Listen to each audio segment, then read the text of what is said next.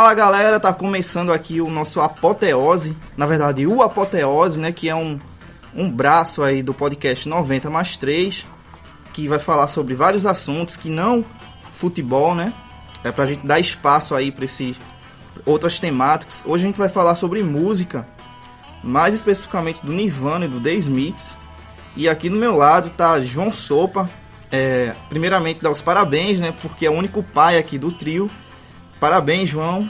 Tudo bom? Valeu. E aí, galera? Pronto, no, no, lado direito, quem tá aqui é Pedro Neto, que vocês já conhecem aí do podcast 90 mais 3. Tudo bom, Pedro Neto? Tudo bom, é, parabéns, João. E que nem só de futebol vive um gordo. bom, eu sou Douglas Torres, né? Também participo aí do podcast 90 mais 3. Não falo no podcast, mas eu participo da parte da edição, do site. E hoje a gente vai dissecar um pouco aí. É um, é um integrante estreante. É, podemos dizer isso. E hoje a gente vai falar aí um pouco, dissecar a história do Nirvana, como começou, como surgiu o Nirvana, como estourou.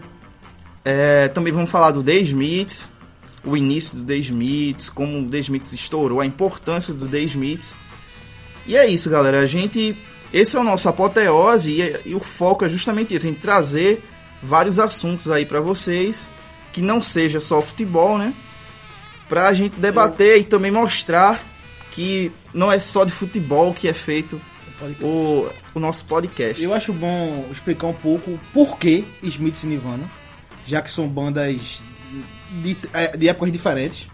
Época, é, bandas que musicalmente não tem tanto a ver uma com a outra, mas que são bandas de adoração do, do seu, dos seus Sim. fãs, adorações pesadas bandas que duraram pouco, tiveram uma média de 5 anos as duas, e que seus ídolos tá tatuado em vários peitos por aí. Sim, até porque quem é fã do The Smiths, ele leva isso meio que como uma religião, né? Também o Nirvana. Também, pô. Quem é fã do Nirvana é.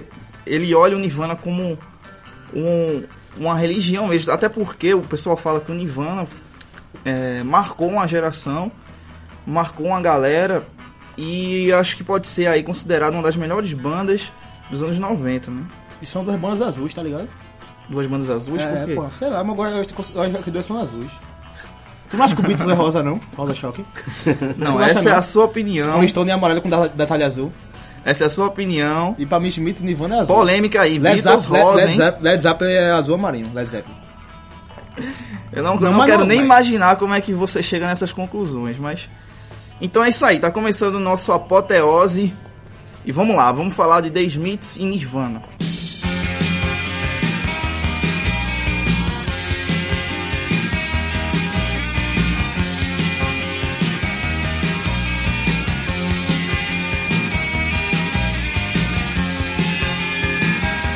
Início da década de 80, a Inglaterra vivia o pós-punk com bandas como The Cure e Joy Division a cidade de Manchester, na Inglaterra, passava por uma crise onde o desemprego só aumentava, o que fazia os jovens da época ficarem desacreditados com seu futuro. Em meio a esse cenário perturbador, o guitarrista Johnny Marr e baixista e também amigo de infância Andy Rourke, depois de tocar em várias bandas frustradas, faltava um cantor. Na verdade, o cantor, né? Então Johnny lembrou de um rapaz em que ele conheceu anos atrás durante um show do Pat Smith e que cantava e escrevia letras como ninguém. Então, com a ajuda de amigos, Johnny encontrou o tal cantor em Kings Road. Era Steven Patrick Morrissey. Nesse momento, a banda já tinha guitarrista, baixista e cantor. Faltava então um baterista. Merher lembrou que em uma oportunidade ele foi apresentado a um jovem de 19 anos que era baterista e tinha uma energia fantástica. Era Mike Joyce. Encontrado todo mundo, estava formado The Smiths. Nome escolhido por Morrissey. Na verdade, sabe por que esse nome, Pedro Neto? Porque na época havia várias bandas com nomes ostentadores, nomes muito grandes. E Morrissey queria um nome curto, um nome muito simples e escolheu The Smiths, que seria mais ou menos como o Silva aqui no Brasil. Foi muito errado? Não, eu, pelo que eu li, foi por aí mesmo. E também eh, ele queria uma coisa bem, bem simples, estava bem na moda esse de pegar sobrenome de, de pessoas e colocar nas bandas. Inclusive, mostra que ele tava muito certo, porque essas bandas de nome muito grande, nenhuma chegou até a gente, nenhuma prosperou. E o Smith A gente tá falando dele aqui em Goiânia, depois de, de 30 anos que acabou a banda. É por isso que eu deixei até de botar nome grego nas minhas bandas também, porque eu vi que não dava certo. Dá muito certo porque a banda que a gente vai falar depois, o Nirvana, também é um nome curto. Grava fácil, né? Beatles, por exemplo. Não, não, o Beatles é The Beatles, mais ou menos como The Smiths. Nirvana, que eu vou falar também, que é o, da, o nome de banda que eu admiro muito, que é o nome só, uma coisa muito, muito singular. Eu não sei se tu lembra, mas até fugindo um pouco do assunto, uma vez a gente comentou que acho que foi Dylan que tinha falado que é, os nomes do, do, do, cantor da banda tem muito a ver com. Tem uma teoria aí de que vai fazer sucesso posteriormente quando o nome é Não, é forte. não, tem, não, não. tem um jogo aí de umas sílabas. Tem é, alguma coisa polídromo, hexagonal, alguma coisa assim. Dylan não disse isso não. Dylan é um exemplo que eu dei. De o nome de assim. Agora essa teoria era uma. Eu era um cara de teorias quando era mais novo e eu não lembro muito bem como, essa, como era essa minha teoria. Eu sei que eu lembro muito bem. Sei que Bob, Dylan- Bob Dylan se encaixa, Kurt Cobain se encaixa.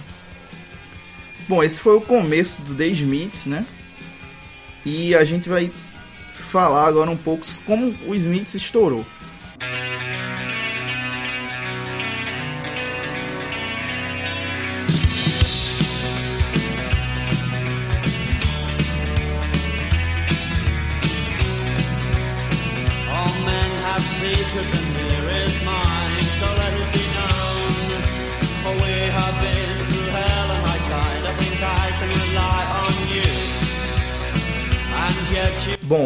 De 1983, The Smiths lançou seu primeiro single. Tu sabe como é que se chamava, Pedro Neto? Hand in Glove. Exatamente. Hand in Glove, que apesar de ter uma boa posição no UK Single Chart, que é meio que uma, uma das paradas lá pra... É a tem no- parada inglesa, a Billboard americana e a chat é- Pois é. Porém, a banda só estourou mesmo após o lançamento dos singles This Charming Man e What Difference Does It Make. E chegaram à honrosa 25ª posição e a 12ª posição, respectivamente. In Glove que já era uma. Era uma música difícil pra ser a primeira música lançada. Já mostrava que o Smith não ia ser uma banda tão, tão, tão pop. É uma música que fala sobre a dificuldade do relacionamento, que ele ia brigar por esse relacionamento de qualquer jeito. O que foi a primeira. Primeira vez que. Primeira vez, primeira música que já olharam o Smith como uma banda meio homossexual. E depois ele lança The Shaman Man, que é completamente homossexual.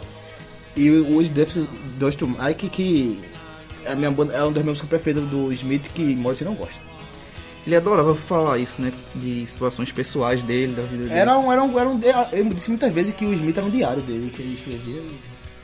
Pô, que massa. E a gente até falou assim, Nirvana e The Smiths, como é que a gente pode colocar, um, fazer um episódio de um podcast sobre Nirvana e The Smiths, se são bandas totalmente diferentes, de épocas diferentes. Você disse isso, pra mim já tava muito claro, porque é, Morrissey e Curtis são dois caras que a música dele dizem muito mais sobre ele do que qualquer entrevista dos dois. Tipo assim, Lobão. Lobão, a entrevista dele vale muito mais que um disco. Kurt e Morrissey não, a, a verdade dele estão nas músicas. Pelo É menos exatamente assim que eu- isso que eu ia falar. Esse, é, esse eu acho que talvez é o principal ponto de comparação. Bom, quase um ano depois, em fevereiro de 1984, surge o primeiro disco da banda e auto-intitulado. E chegou com tudo, né? Invadindo já a segunda colocação aí do UK Album Chart, que é como se fosse aquela parada lá que a gente falou de UK Singles, só que voltado para os álbuns, que também é muito importante lá para eles no Reino Unido. É, o primeiro disco caiu nas graças da crítica inglesa, né? Estourando de vez a banda que tinha Morrissey como líder. É, assim como os Smiths era uma banda que os tanto os singles dele quanto os álbuns ele dava muita ênfase na capa da- de- do lançamento. O primeiro single dele que foi Hand in Glove já era um, um filme dos anos 50 com um ator nu, porém de, de costas, só mostrando a parte sim. a parte de trás do ator, assim como o primeiro álbum, que era, era Joey D'Alessandro, um, um ator um ator italiano, é, num filme numa, um filme que fala muito sobre é, pedofilia infantil, numa, numa, numa, numa cena que é, o, o estuprador, o, o pedófilo é, tenta conquistar o, o ator e ele mostra sem a cara de Joey D'Alessandro só Eu vi que isso rolou muita polêmica na época. Rolou muita polêmica na hora. E, inclusive, o primeiro disco do Smith é um disco muito polêmico que tem a primeira música, Hell Around the, Real Around the Fountain, que fala já a, a versão, pelo menos assim a, a mídia inglesa entendeu, do, do abusado, dizendo que 15 minutos com o pedófilo seria uma coisa ótima, tá ligado? O, Sim. o Morris era muito pesado isso aí.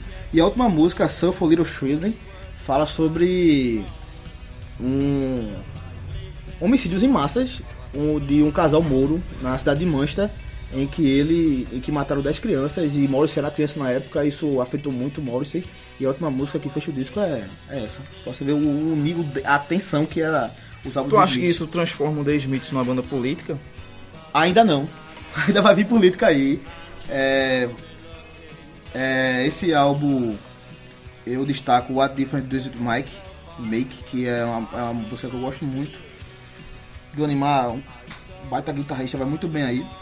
Tem Red Glove, é, ah, o primeiro single deles, Still Will, que é já uma música política que Morrissey diz que a Inglaterra tem, tem o dever de bancar tudo ele, já que Margaret Thatcher estava numa, numa política de, de cortar os, os gastos. E outras músicas são, são medianas dos Smiths, porém, como é dos Smiths, é, é Griffin, é, são boas músicas, mas que se destacam.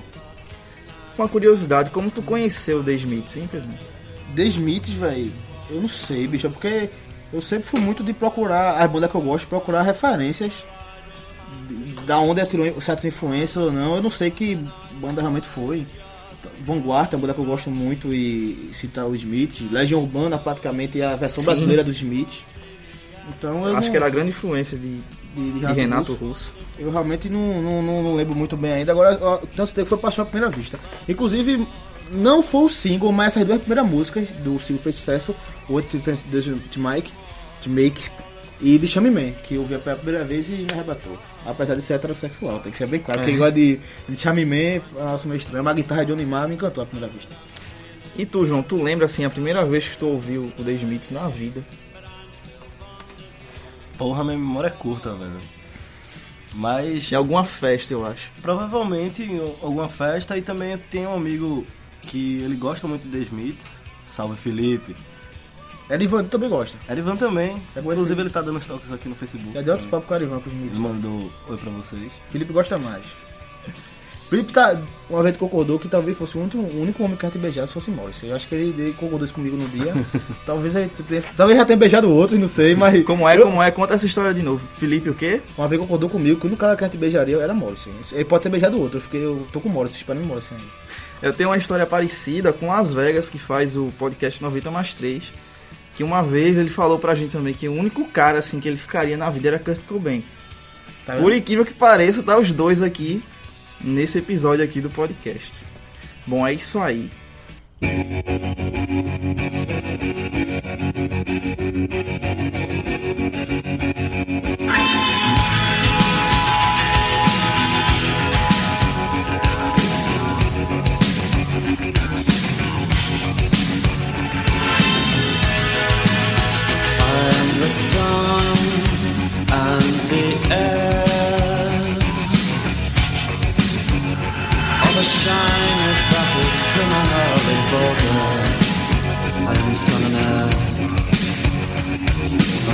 Após o surgimento de fato do The Smiths para o público com seu primeiro álbum, a banda engrenou de vez e parece que empolgou com o sucesso e a repercussão do primeiro álbum, e ainda no primeiro ano lançou mais dois singles: Heavens Know I Am Miserable Now, não sei se o Pedro conhece, Essa é foda. Essa é somente, e William It Was Really Nothing. E ainda trazia no seu lado B, em que se transformou um dos grandes sucessos do The Smiths, a música ó, How Song Is Now. É, todas essas músicas e, e mais outras de Chame Man, os Defenders to Make, estão num, numa coletânea que o Smith lançou, meio caça-níquel, meio assim. Foi meio que saiu entre um disco e outro. meio não disco aí? outro, assim, foi meio. Vamos, arrumar um- ganhar dinheirinho, essa. É. Porque o Isso é Smith. coisa de gravadora. É, não, o Smith, quer é, faturar. o Smith era de uma gravadora muito pequena, Hope Trade. Lembra um pouco da Sub Pop na, na, na situação. Que o Smith era grande banda, era maior que a Rough Trade, por exemplo. E é, e a Rough Trade lança essa, essa, essa compilação que assim eu gosto mais do que todos os álbuns. Foi o primeiro Tu gosta mais da coletânea do que todos esse os Hot, álbuns. Hot, Hatful of Hollow começa com William It Will Nothing, Os Devidos You Make, Test Fix Take Time, que é uma. Deixa-me Man, Rosso Snow. Até porque é uma coletânea, né? É pesado, mas assim, ele não tinha todo aquela acabouço de música ainda não, mas essa era a melhor parte do Smith e, e é muito pesada e versões lá do B, de, de apresentação em, em- em shows. É, Handy Glove, Still Will, How Heaven Knows a Miserable Now, Tonight Has Opened My Eyes, If Go Fit Now, é, Please, Please, Please Let Me Get What I Want, que hoje acho que é a música do Smith que eu mais identificaria, porque mostra o compositor que tem música para toda a situação da sua vida. E essa acho que é a minha de hoje, Back to Old House, é muito pesado o Hatful of Hollow.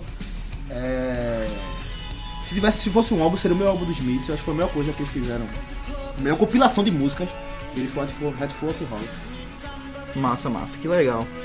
Em 1985, o The Smith já tinha crescido bastante musicalmente e havia marcado a história da música inglesa já com todos esses sucessos aí que a gente citou até agora. E aí que chega o seu segundo álbum, o Meat is Murder. E com esse álbum, The Smith se dá um salto maior ainda na história da música.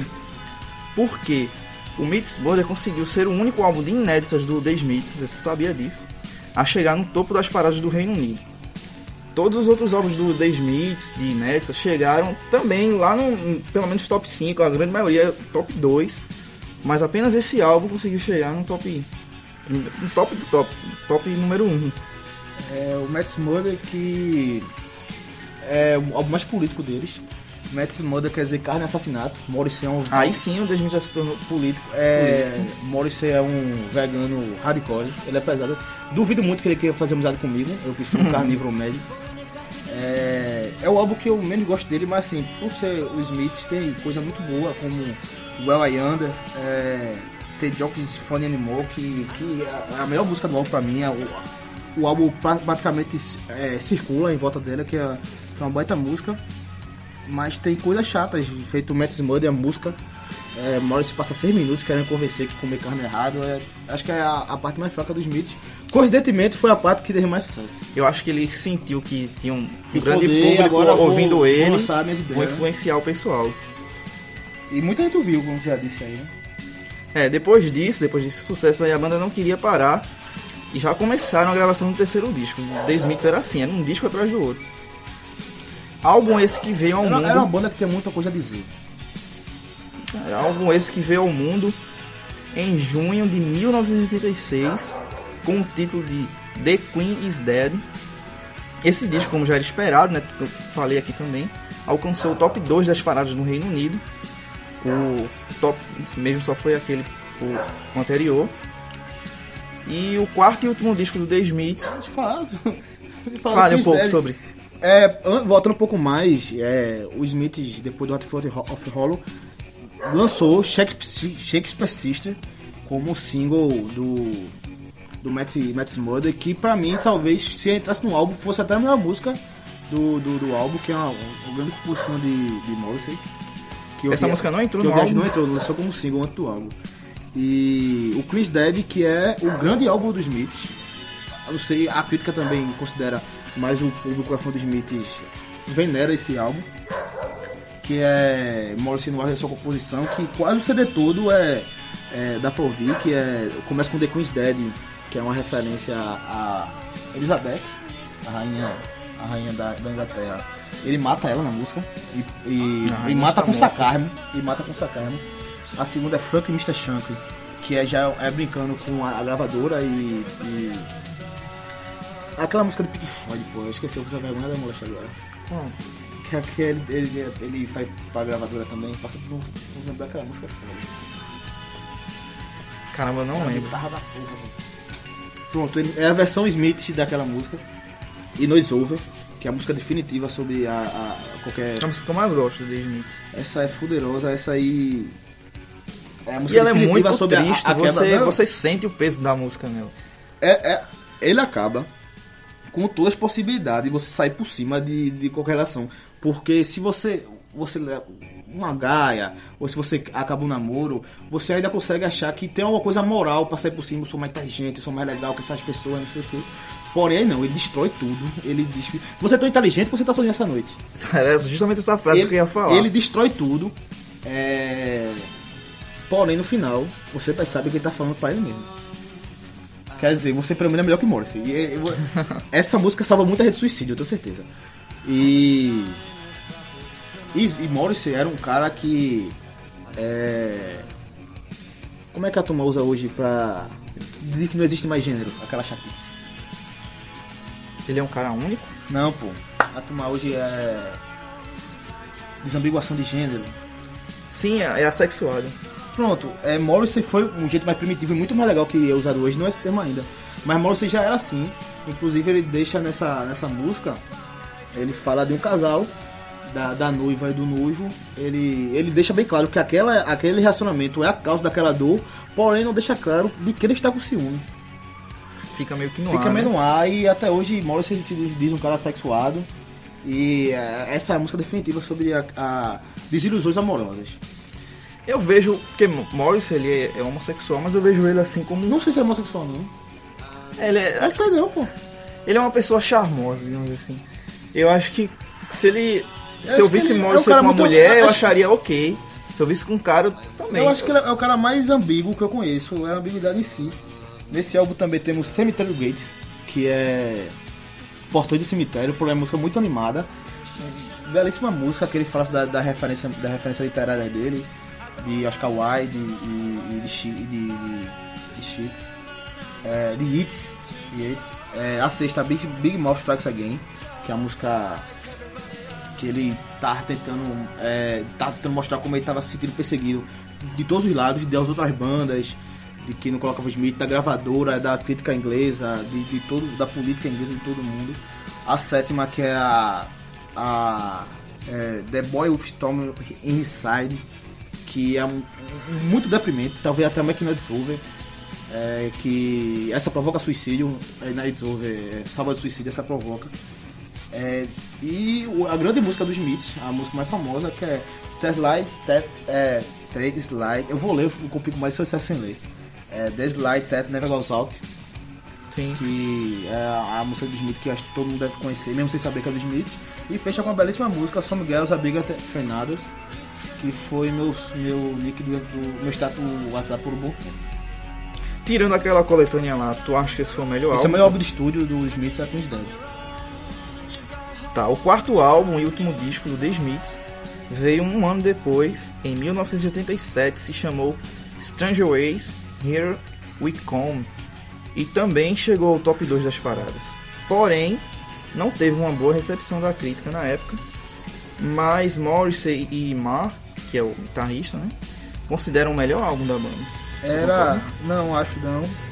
Agora sim é um bom álbum do Smith, agora sim. Era, foi, o melhor, foi o auge musical deles. Foi a Eu hora percebi- que, que Johnny Marr se sentiu mais próprio pra começar a usar mais na música da banda. Mas a- as letras de Morrissey eram, foi melhor no Chris Dead. E também Mas pra- é um álbum da porra. Pra quem né? tá fazendo o álbum, o último é sempre o melhor, né? Verdade. É, Kurt também fala isso, que o melhor pra ele é o Inútero, mas que pra grande geral é o Nevermind. Foda-se, o melhor álbum daquela banda é o Bleach. Aí a opinião de, de João, opinião polêmica. essa, esse álbum que é um álbum muito bom, mas eu gostaria de falar de Gil Frank in Coma, que ele trata da. Não- dá pra saber se é namorada de, de al- alguém que ele tá interessado ou se é dele. Só que ele, fa, ele fala brincando com o Gil Frank in Coma, pergunta se você acredita que ela vai sair do coma e que diz que tem muito mais coisa interessante do que se preocupar com a namorada em coma.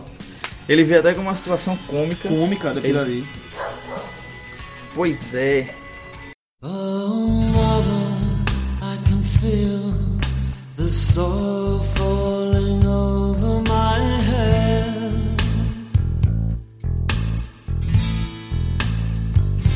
And as I climb into an empty bed, oh well, enough said. I know it's over, still I cling. I don't know where else I can go. All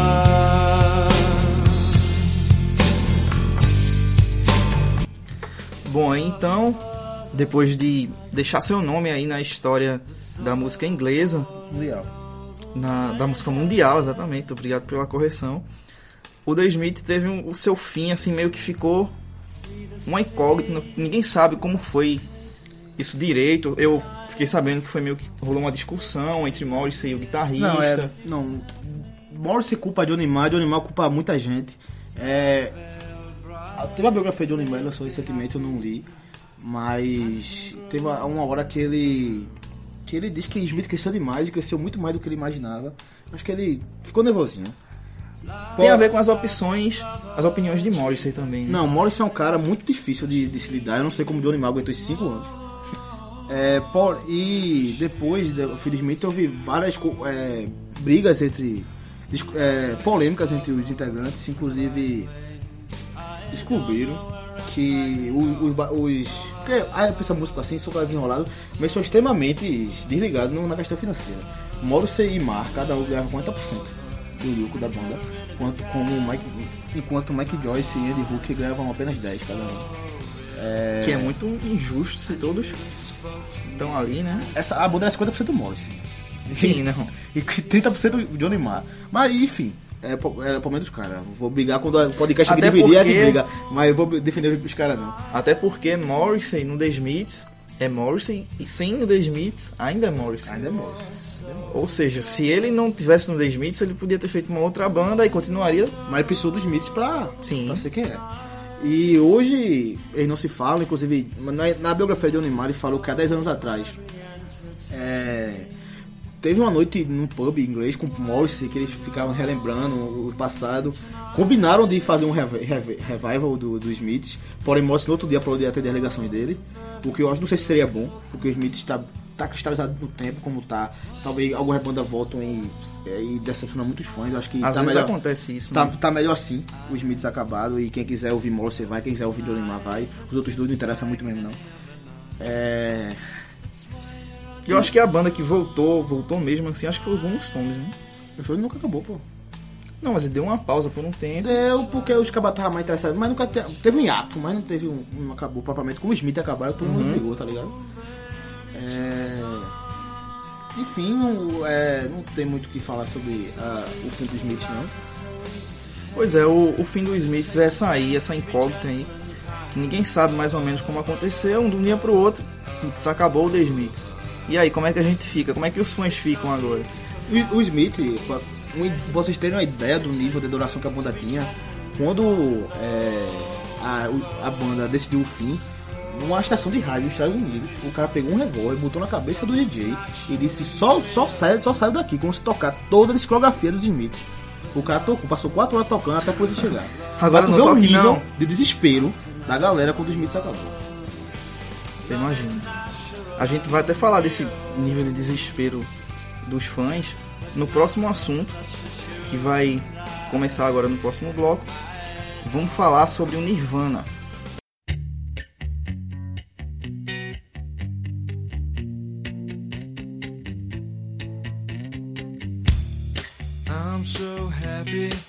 Today found my friends in my head. I'm so ugly, that's okay cause so are you.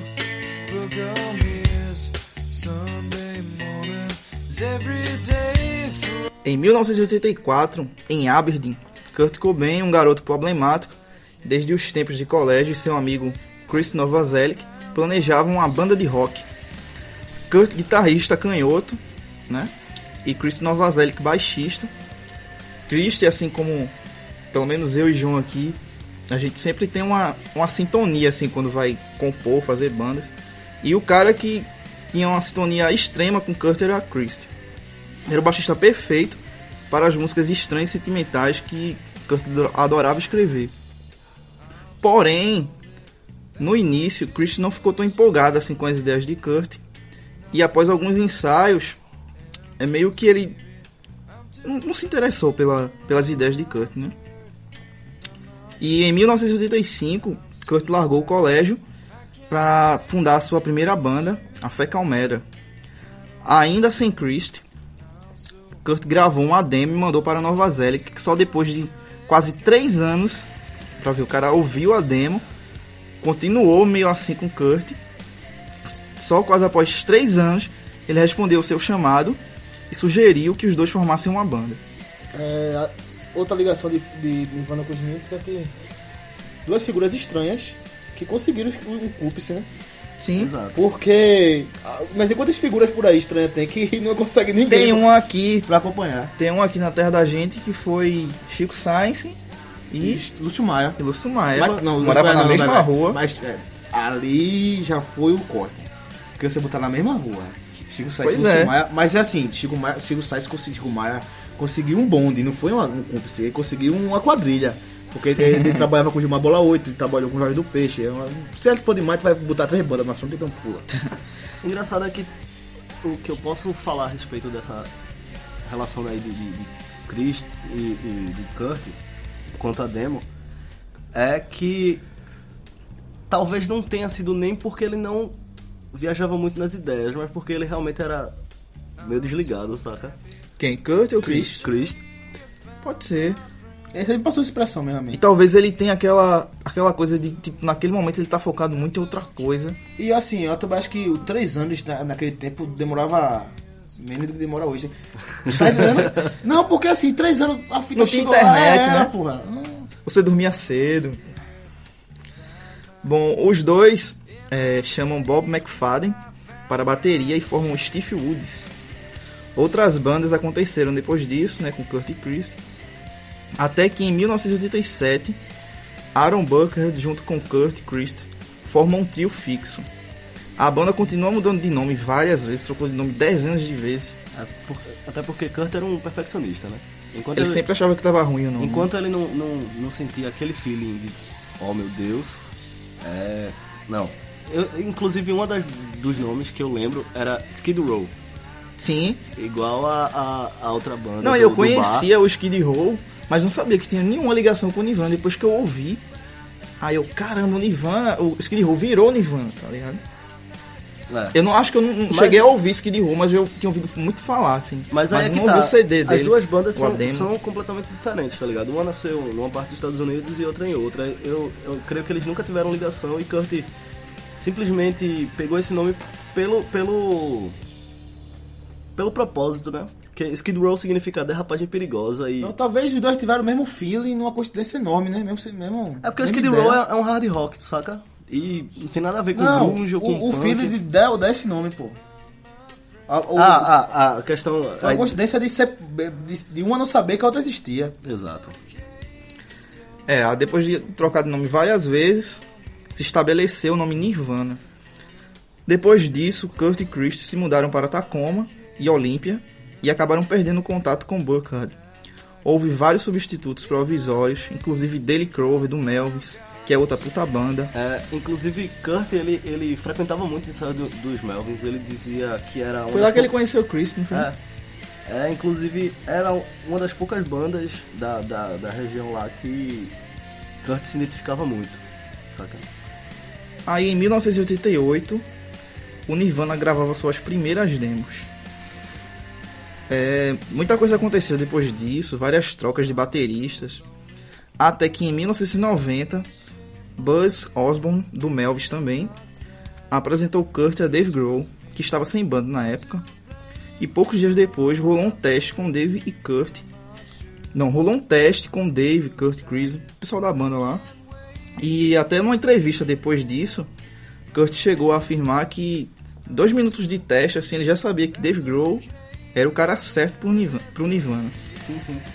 Bom, aí estava montada a formação clássica do Nirvana, que hoje é conhecida aí como um dos melhores power trios da história. João, como foi que tu conheceu o Nirvana, hein? Porra, eu conheci ainda no colégio. É, eu tinha uma amiga que, inclusive, ela faleceu. É, a gente tava Ela no... faleceu, qual é o nome dela? Mariana. É, a gente tinha começado a, a, a engatar a amizade. Até que. E sempre eu, eu ouvia um amigo meu chamado Felipe também. Outro, né? Outro Felipe. É, e ele sempre me, faz- me falava das loucuras que rolavam no, no palco e até então nunca tinha ouvido isso desde, sei lá, alfabetização.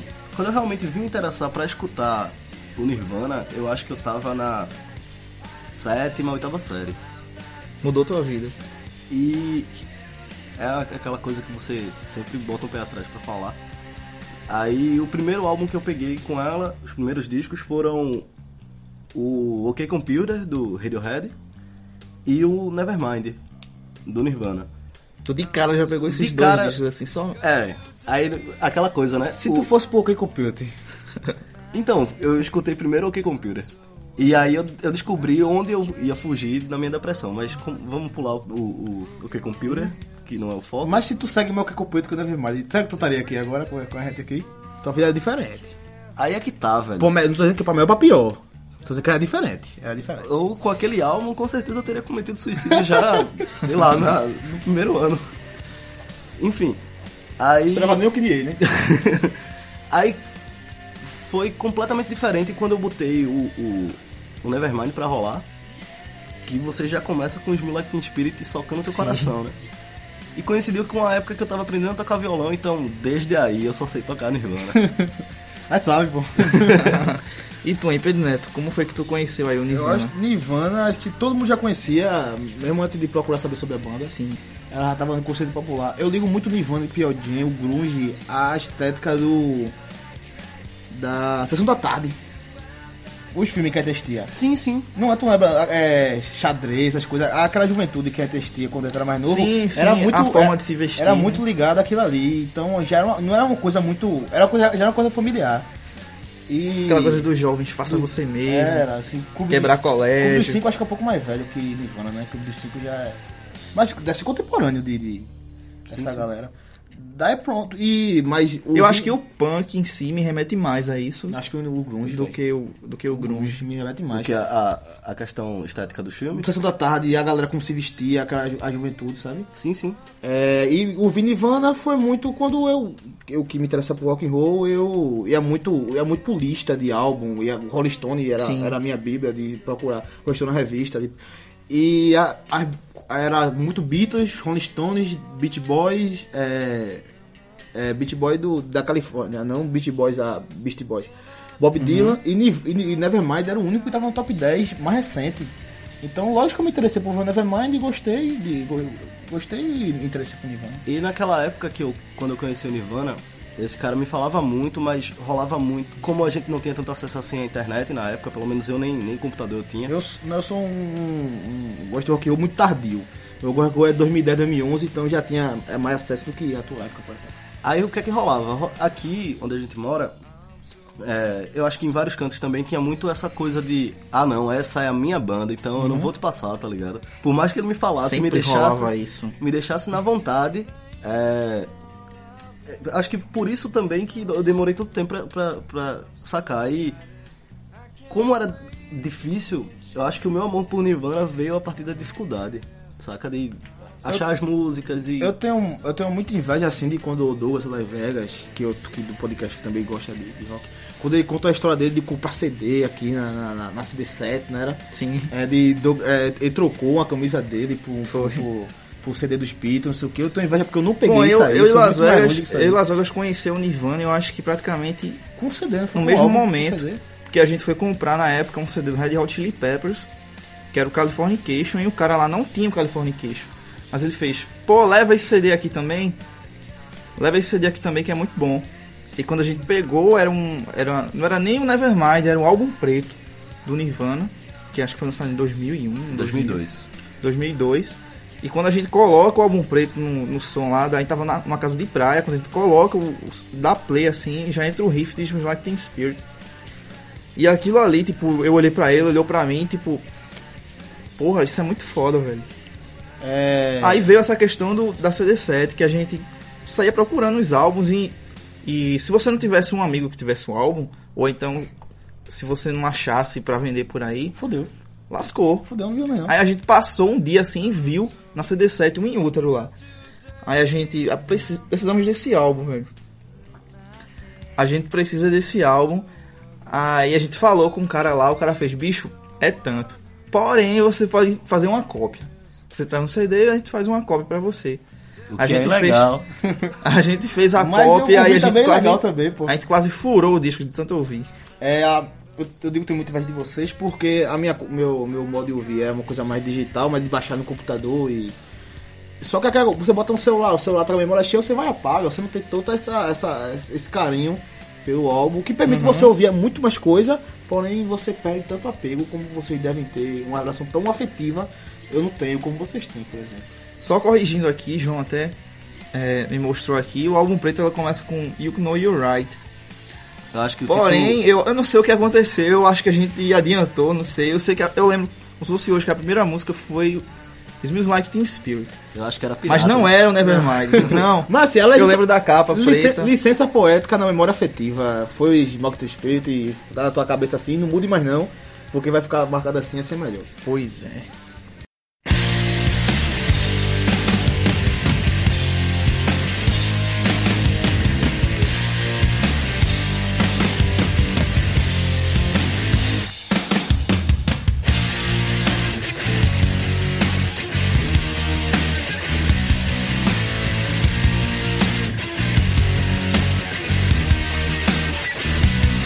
O Nirvana começou sua trajetória já com esse nome Nirvana aí, que ia ser depois conhecido como uma das melhores ou maiores bandas dos anos 90, com o lançamento do single Love Buzz. Seja um homem, diga que foi a maior, pô. É porque tem gente que discorda, né? Seja um homem, pô. Tu não acha? Eu acho que foi a maior banda dos anos 90. Também acho. Que na verdade era um cover da banda, de uma banda holandesa chamada Shocking Blue. Grande Shopping Blue. Já na semana seguinte, caíram de cabeça no estúdio para gravar o primeiro álbum, que era o Bleach, né? Que a gente tava falando aqui, era muito difícil a gente conseguir um CD do Bleach. Era tipo um cara que conhecia um cara, conhecia um cara que conhecia um cara. Tinha que fazer uma chantagem para conseguir.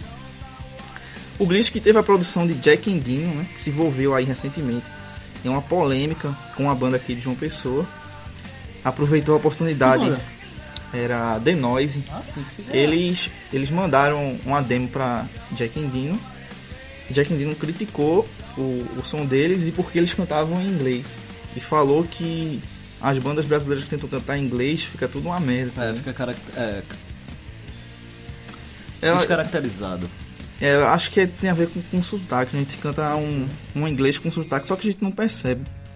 Enfim, voltando à história, o Bleach teve uma grande influência de bandas que eram importantes para Kurt, como Sonic Youth e Muddy Honey. E é o disco mais pesado e obscuro do Nirvana.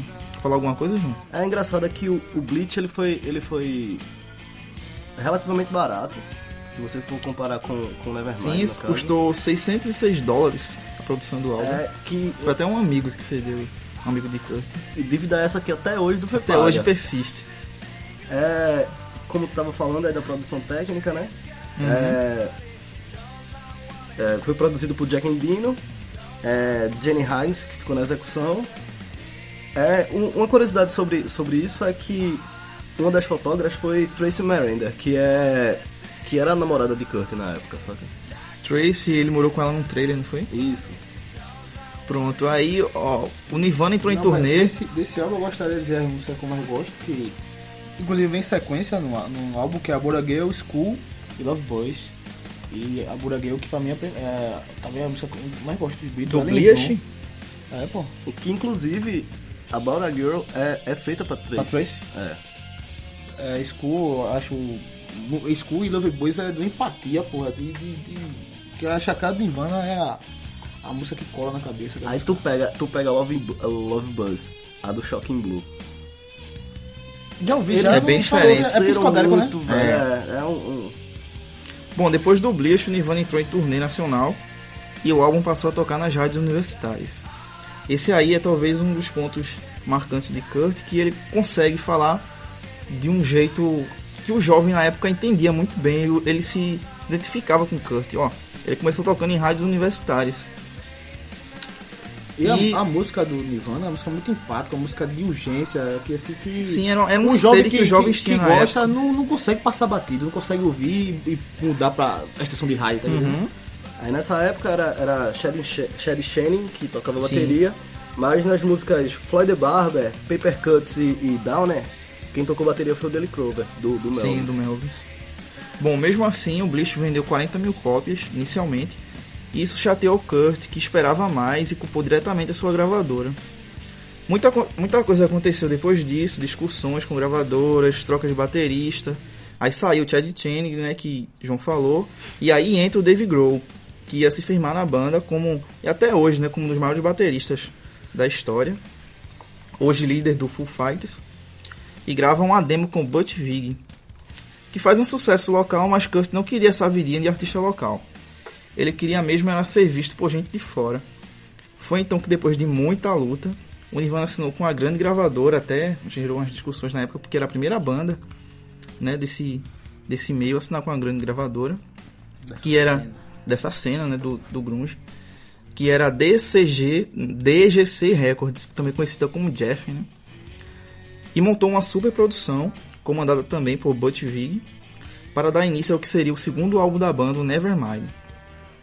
Álbum esse que levou dois meses para ser gravado, pouco tempo quando- quando você olha assim o tamanho do Nevermind, e um pouco mais para ser mixado. Lançado o disco, a Jeff, né, esperava vender 250 mil cópias, mas eles não contavam com a força do primeiro single do disco que se chamava Smells Like Teen Spirit. Essa música, olha só, essa música sozinha superou todas as expectativas. E no Natal de 1981 o disco já passava de 400 mil cópias vendidas. A expectativa era de 200, 250 mil cópias. No Natal, tipo, ele lançou o disco no meio do ano, no Natal já, tinha passado 400 mil. E em janeiro de 92 chegava ao topo da Billboard, que também lá nos Estados Unidos é tipo o top das paradas, assim. Desbancando Dangerous do Michael Jackson.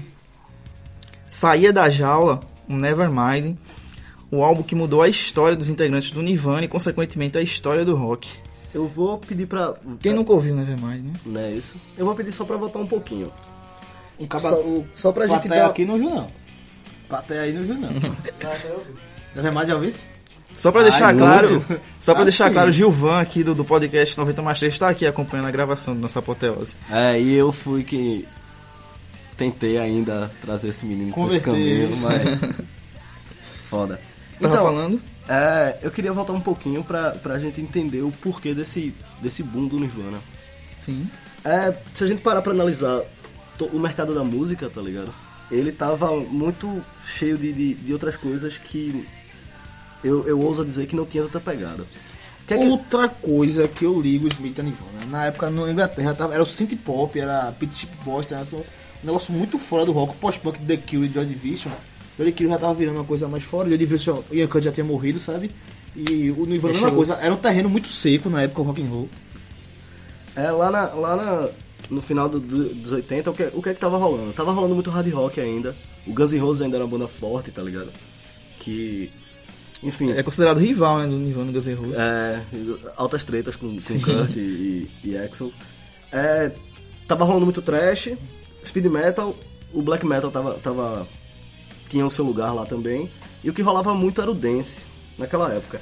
Se a gente parar pra ver, ó, é, foram lançados na, na, naquele período é, o So Far So Good, So What, do Megadeth, é, o Seven Son of a Seventh Son, do Iron Maiden, o Aha tinha lançado o Stay On These Roads, o Slayer tinha o Salt of Heaven, Sonic Youth tava com, com Daydream Nation, que foi um dos álbuns mais importantes, é, Guns N' Roses estava lançando disco, Metallica tava com And Justice For All, é, enfim, Tudo uma coisa muito diferente do que era o Nirvana. E que era assim, proposta, talvez, saca? Sim, Os talvez o mais parecido era o Sonic Youth. Os, É. ro- os roqueiros estavam com o lado mais pesado, o pop tava meio com a ra, mas não tinha ninguém pra ligar os dois, né? E já lá nos anos 90, quando foi lançado o Nevermind, o interessante é que a política e, a economia, ela tava estabilizada, tá ligado? Então era, um- era um terreno fértil pra qualquer tipo de investimento. E nos anos 90 tava, segundo o meu lado, ainda mais chato, porque hip hop, eu detesto hip hop, desculpa aí galera, rapcore, é, foi quando a MTV bombou, tá ligado? Que começou a botar sedes em outros países. É, foi o começo do Teen Pop, então o rock nos anos 90 ele tava meio balançado, tá ligado? Ele tinha um. E quando chega o Nirvana, ele chega pra explodir a porra toda.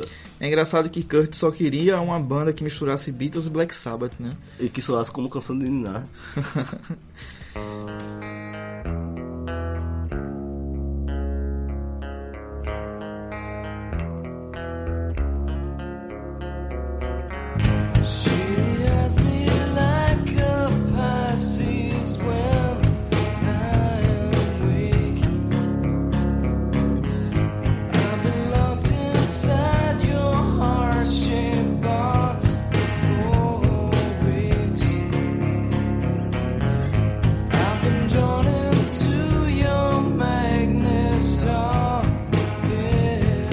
O auge do Nirvana foi mesmo Nevermind, porém a banda conseguiu se manter no topo mesmo após os lançamentos seguintes.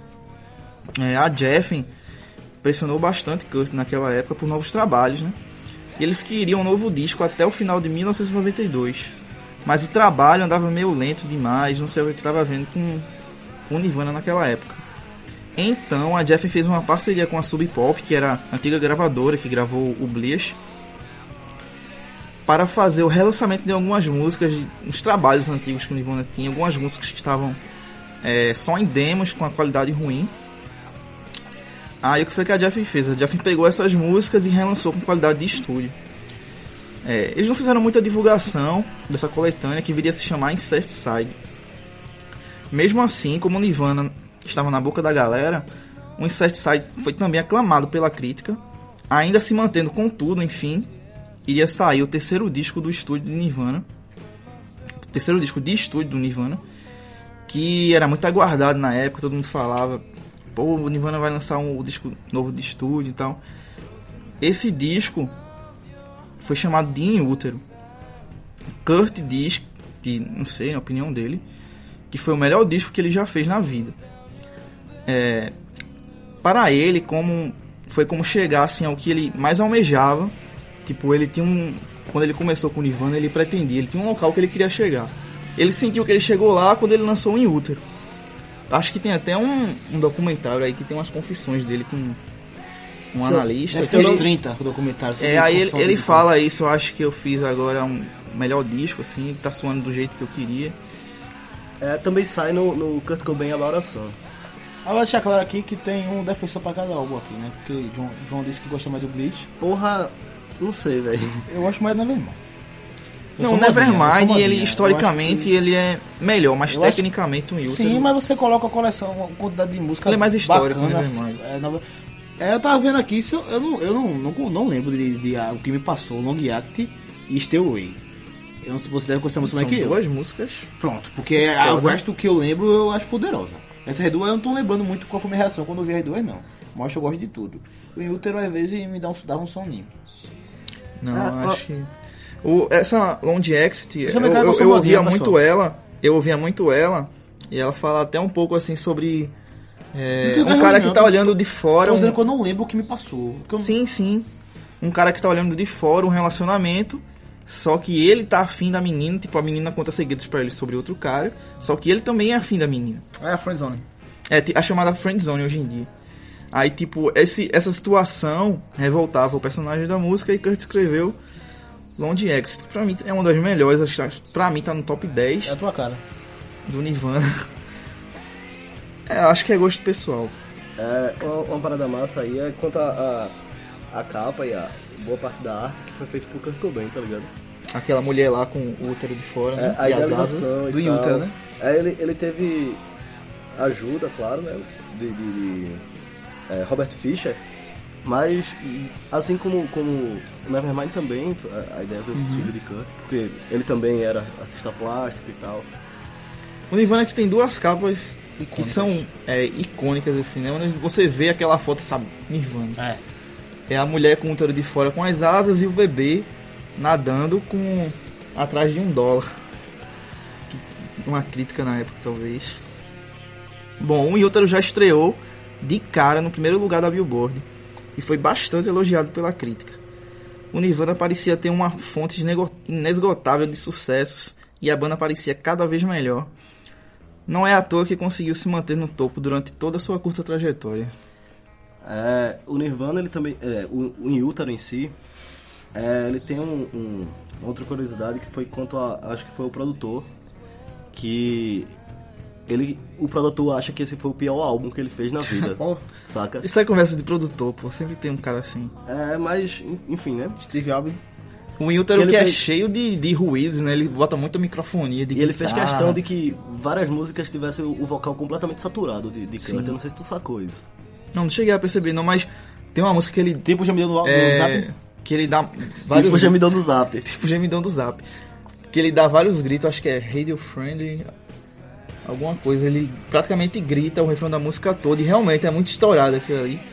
É aquela música que quando você tá Tem ouvindo em casa. também. Milk Sim. que, que... Puta que pariu. Aquilo ali é microfonia, velho, pra mim. E é uma microfonia que não é uma microfonia desorganizada, tá ligado? Ele tá sabendo o que tá fazendo ali. Tem uma parada que, que, assim, a minha visão sobre é que todo mundo fala que Kurt Cobain não era um, um bom guitarrista, tá ligado? E você pode quebrar isso assim que você. Na, na primeira faixa, Acho que quando ele você. era um puta guitarrista na- dentro do que ele pretendia. Aí tipo, a galera fala, não, mas Kurt não era virtuoso e tal, não sei o que.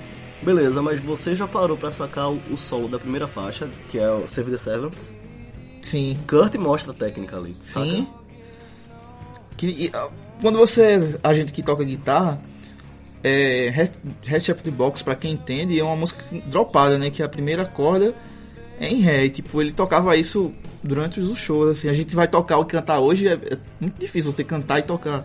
É, e pra quem não Pra sabe. gente, né? Que não é um puta O guitarrista. pessoal tá rolando bullying aqui comigo, viu? Ó, pra, pra, pra galera que não, não, não saca de guitarra, é assim, a primeira Oi? corda, normalmente, ela é afinada em Mi, tá ligado? Então você baixa a afinação dela pra chegar no Ré. O que Kurt já fazia desde, o- desde o, o Bleach também. É, Negative Creep é, é dropada. Várias Sim. músicas da, daquele álbum é dropada. Pois é, galera. Então, é, falando ainda do do In Útero, que tem uma, uma música chamada Penny Royal Tia, que pra mim é top 5, que ela fala muito sobre o peso que Kurt sentia em viver, né? Ele sente como se ele fosse um aborto, ele fala é, que Penny Royal Tia que é quer dizer que é um, é um chá de aborto, né? Isso, é um abortivo. É, aí ele fala que tipo, sente aqui comigo, tome um chá de, de, de aborto, como se ele quisesse, tivesse a vontade de não ter nascido, alguma coisa do tipo. Ele fala, minhas costas doem, né? Isso. Então, esse foi um em útero, esse foi o auge do Nirvana, né? Que teve. Não, o Nirvana se manteve no auge durante todo, toda a sua trajetória. Mas. É, Não teve tempo de sair do auge. é, né? não, não teve tempo.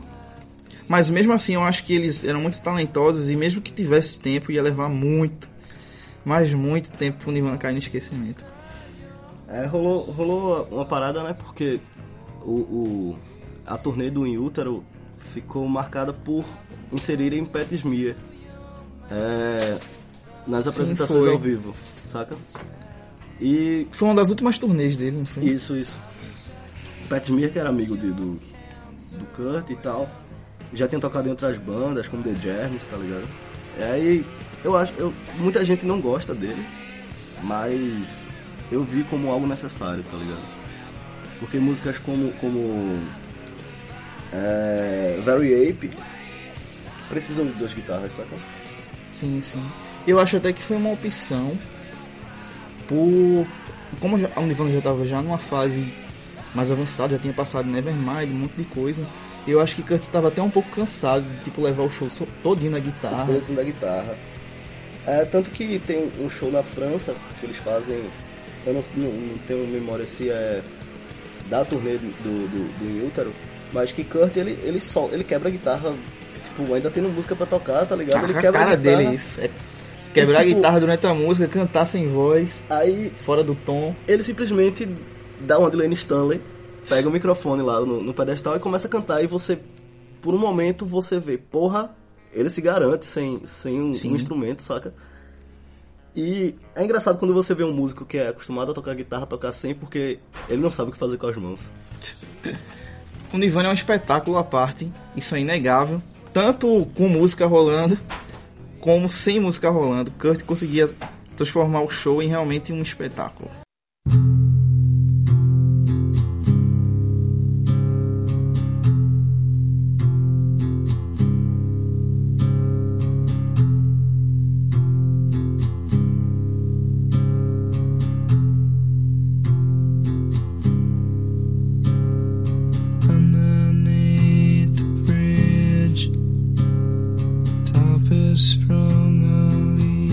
No auge do sucesso, o Nirvana se queixava em várias entrevistas de cansaço. Um negócio que até falou agora há pouco. Chegaram a cogitar um fim ou talvez uma mudança de integrantes. E aí, Pat Smear, que João falou dele há pouco, até chegou a integrar a banda na sua fase final. Pat era amigo de Kurt também, João falou. Ambos já tiveram bandas por aí. é, acho que muito antes do Era bem Nirvana. mais velho, né? É, É mais velho que Kurt. é mais, né? eu acho que é mais velho. Não tenho. Aí já nessa fase final do Nirvana, ele gravou um acústico nos estúdios da MTV, com algumas participações especiais, e uma delas era justamente Pat Smear. Bom, mas voltando, En- Engraçado que, que a relação com, de Kurt com a MTV era uma coisa de, de amor e ódio, saca?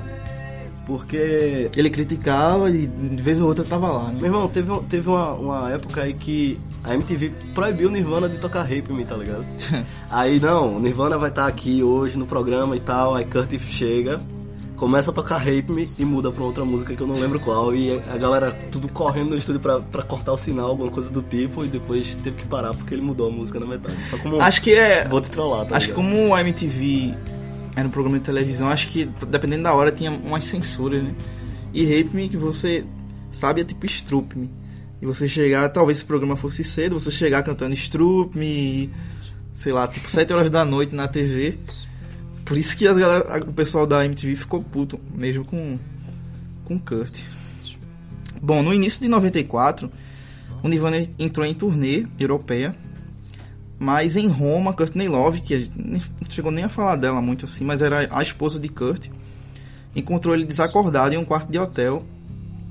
E aí, aí que começa todo, todo o martírio dele. Ele havia voltado ao vício da heroína e teria tido uma possível overdose. Ele foi internado e ficou na reabilitação por mais ou menos uma semana, até ele fugir e pular o muro. tipo, você tá internado e tipo, você pula o muro, tá ligado? Tem a porta lá pra você E a sair. porta tava inclusive aberta. A porta aberta, você vai e pula o muro. É, depois que ele pulou o muro, ele foi pegar um voo de volta para Seattle, que, que era a cidade lá do Nirvana, né? Que é a cidade que o Nirvana estourou mesmo. Calma lá, calma Que lá. era, era o, o pátio do grunge, digamos assim. Sa- Saca só. Tá ligado o, o que foi que Kurt fez depois que, que fugiu? Sei. Pediu um milkshake de morango. O cara tem uma overdose e quando acorda, não. Tomar ali um milkshake de boas. Não sei se, se vale a pena falar isso, mas o meu preferido também é de morango. Quick. A bebida preferida dele, Quick de morango. E tu heroína? Ele gostava muito também de macarrão Alfredo, que chama molho Alfredo. Tipo, isso são curiosidades que quem é fã vai atrás, pesquisa, acaba descobrindo essas coisinhas assim, que tipo, não tem muita utilidade no, Nenhuma. no nosso podcast. Porra, é aquele tipo de fã que, que vai atrás de biografia, tá ligado? Aí o cara aprende essas paradas, pô. Bom, depois que ele teve essa overdose aí, que fugiu, pegou um voo pra Seattle e tal. Uma semana depois, no dia 8 de abril de 1994, ele foi encontrado morto. E junto ao seu corpo havia uma carta de despedida. E aí, naquela cena ali, chegava o fim ao Nirvana. né? Chegava. Era o fim do Nirvana aquilo ali. É, eu fico imaginando se eu vivesse naquela época, o que é que eu pensaria de tipo acordar assim, ligar a televisão e tipo, Kurt se matou, tá ligado? Porra, foi, foi algo similar ao que rolou agora com, com Cruz Cornell, saca? Sim, pronto, Chris O Cornell. Chris não tava mais no auge, velho. Não, Kurt tava mais no auge. Kurt Chris tava Cornell não estava mais no auge. Sim, ah, sim, sim, entendi. É, eu, eu vejo assim, eu gostava mais do Nirvana do que das bandas do, do Chris Cornell. Mas eu admirava também, chegava a ouvir Sim, e tal. Bate aquela bad, né? Mas... Mas. Mas naquela época, assim, pra você. Pra notícia chegar até você, você teria que ler um jornal. Ou um amigo que seu que sabia, ou então você, sei lá, ouvia um rádio, que ligava a televisão. Acho que inclusive hoje Kurt não dá pra colocar na. Hoje não tem ninguém pra você colocar na. No, no- lugar que Kurt tava naquela época, né? O, o, do, do rock vivo ainda não tem ninguém hoje. Sim. Ele não tem há um certo tempo. É, o Nirvana hoje, ele ainda faz algumas apresentações com, outras, com outros artistas e tal, mas. Nirvana sem Kurt, né? É, o Nirvana sem Kurt não é. Não é. É outra banda. Cover de si mesmo. Rola até um, um- uma polêmica aí na morte de Kurt, Que é, pessoal, tem uma dúvida aí, eu acho que foi suicídio, Eu mas tinha uma teoria muito rola, louca, tu lembra rola uma que... dúvida de se foi su- suicídio mesmo, se foi um crime planejado. Eu tinha uma teoria muito louca com o fato cabal, que era Courtney Love tinha matado ele. Agora esqueci minha teoria. Não é só sua teoria, não. Muita gente acha isso. Porra, tem um documentário. É? Bem um documentário sinal, baseado Ah, nisso. sim. Que é não. Kurt Courtney. Nunca E meio não. que deixa claro que é, Courtney encomendou um, um cara aí a morte Não, isso eu vi, isso aí, isso eu vi. Um gol, Mas né? é, É. eu acredito que foi, que foi realmente suicídio porque Kurt tava com um problema de drogas muito, muito sério. Tanto que, tanto que tinha uma casa lá onde ele comprava a, a heroína que a galera simplesmente não deixava ele mais ir pra lá se drogar. Porque, tipo, a galera fazia, porra, o líder do Nirvana vai morrer na minha casa, e aí? Tá ligado? O que falavam era que a quantidade de heroína que ele ingeriu no dia, ele não teria força suficiente para apertar o gatilho, nem, nem segurar um- a arma que ele se matou, que era uma arma. Mas é que né? tá, quando, quando você se torna um, um dependente químico, é, as quantidades elas começam a fazer menos efeito em você, tá ligado? Então, o que, zerada, né? o que, o que Kurt injetou, ele ainda podia ter funções motoras pelo, devido ao tempo que ele fez o, o consumo da droga, saca? Uhum. É, outra coisa que a galera fala é que não, a arma não tinha digitais. Mas quando a arma foi achada, é, a mão de Kurt tava na arma e depois de, de 24 horas, se não me engano, rola o, o Vigor Mortis, que é quando seu Sim. corpo fica duro, saca? Então não tinha como tirar e manter alguma é, impressão digital legível. Já que tu falou depois de 24 horas, deixar claro que ele foi encontrado dois dias, não foi? É. Dois ou foi três, Três dias? dias, foi morrer três dia dias. 5 no caso e achar dia 8. Foi, exatamente. Outra curiosidade é que Lane Stanley ele morreu no mesmo dia que Kurt, só que em 2002, se eu não me engano. Aí dizem algumas histórias aí que ele tava no estágio de decomposição bem avançado e na TV dele tava passando Super Mario. Ele tava jogando antes. É. Sobrou a de Vader só, né? É, assim, da, do, da- Do grunge top foi. grunge foi. Porque tipo, tem, tem outras subbandas como L7 e tal que a gente não. Não considera Não importa muito, não. O, o auge assim. É. Agora assim, Do grunge. isso é uma da- das mortes mais divulgadas do, do Rockstar. Não é aqui que a gente vai de- definir quem foi que matou o Kurt e se ele se matou, Sim. né? É, né? Não vai ser a gente, né? É, recentemente também saiu é, novas fotos sobre o caso e tal, que reabriram e mais uma vez confirmaram, ó, Suicídio. suicídio não tem ponto correr, saca? Pois é, galera, essa é a história do Nirvana.